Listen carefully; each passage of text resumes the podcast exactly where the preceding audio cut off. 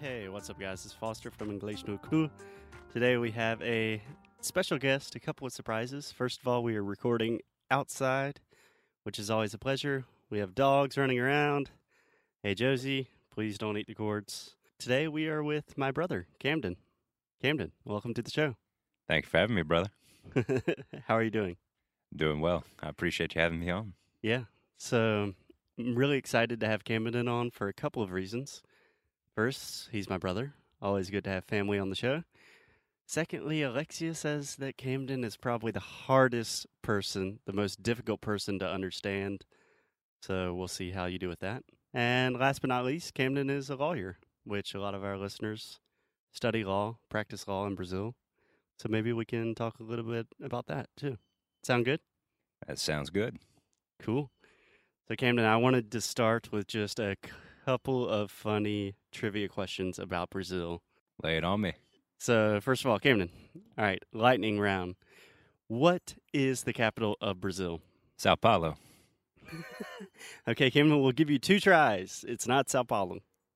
it is a large city, Uh, You're in the right direction. and it's not Rio. it's not Rio. It's not Sao Paulo. Do you know any other Brazilian cities? Brasilia. There we go. Nice. He got it. Aha. Awesome.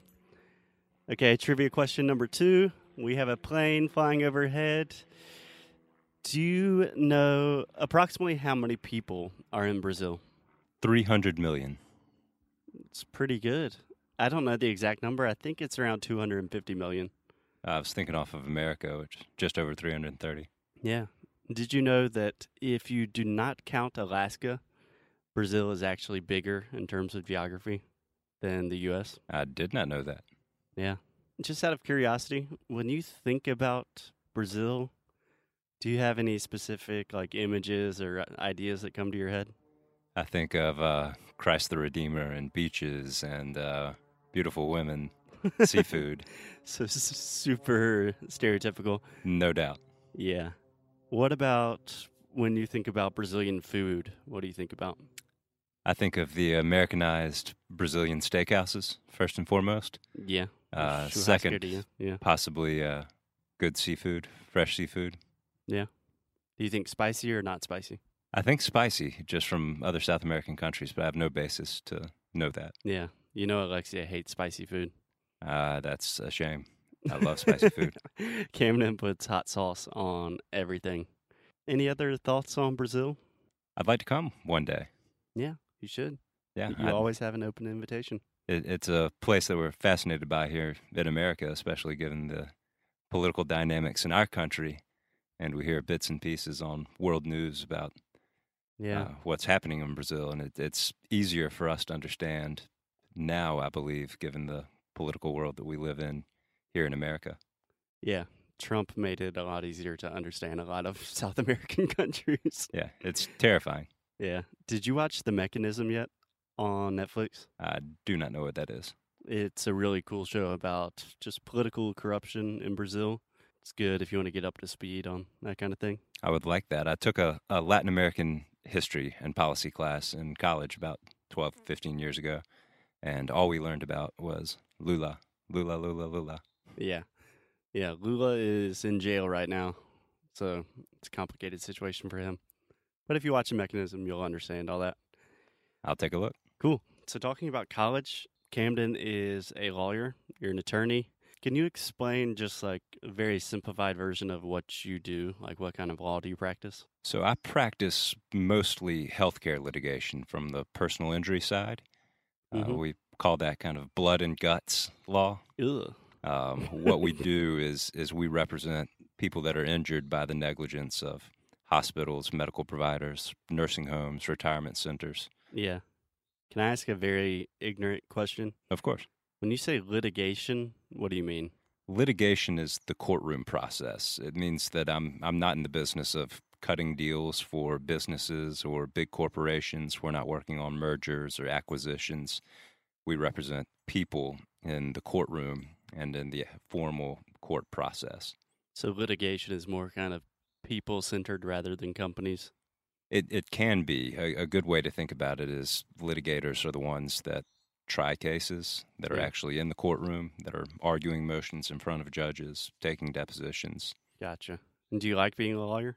I love being a lawyer. I'm I'm one of the few happy lawyers I think in uh, in this country, maybe in Brazil as well. Yeah.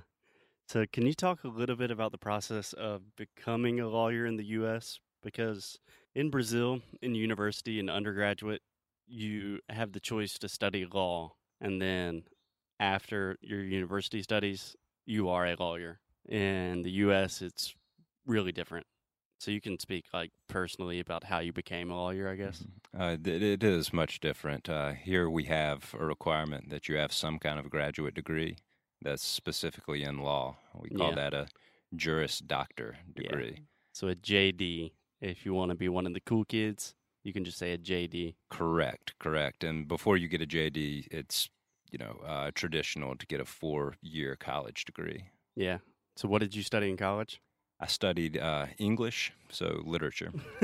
well, you speak really well. Your English is all right.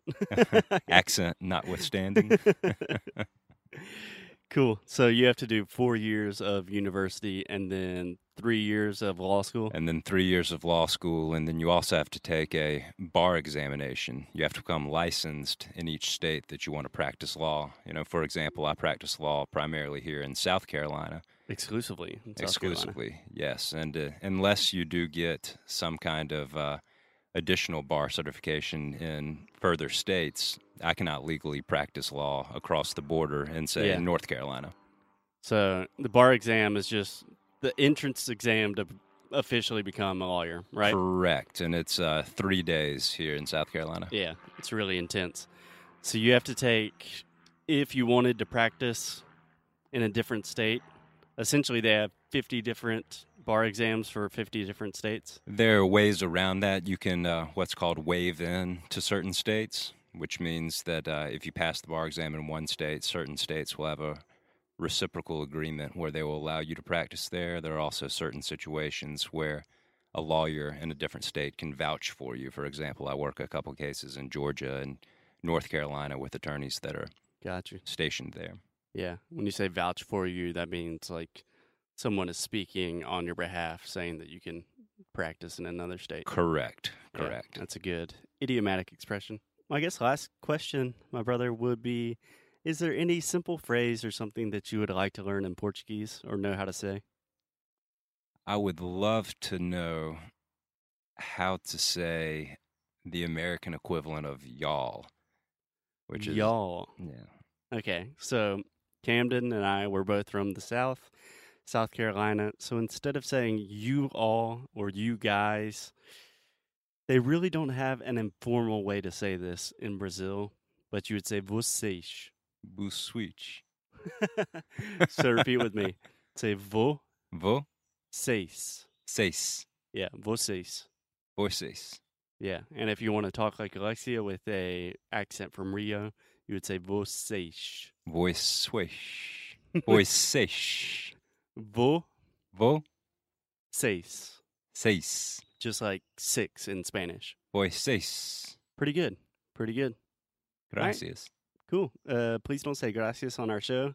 That- I took two Obrigado. years of two years of elementary Spanish. Yeah. To s so to say thank you in Portuguese, you would say like what they're literally saying is much obliged or obliged. So they say obrigado, Obrigado, listeners. obrigado, Obrigado. obrigado, gente. Tchau, tchau. Thanks, Cameron.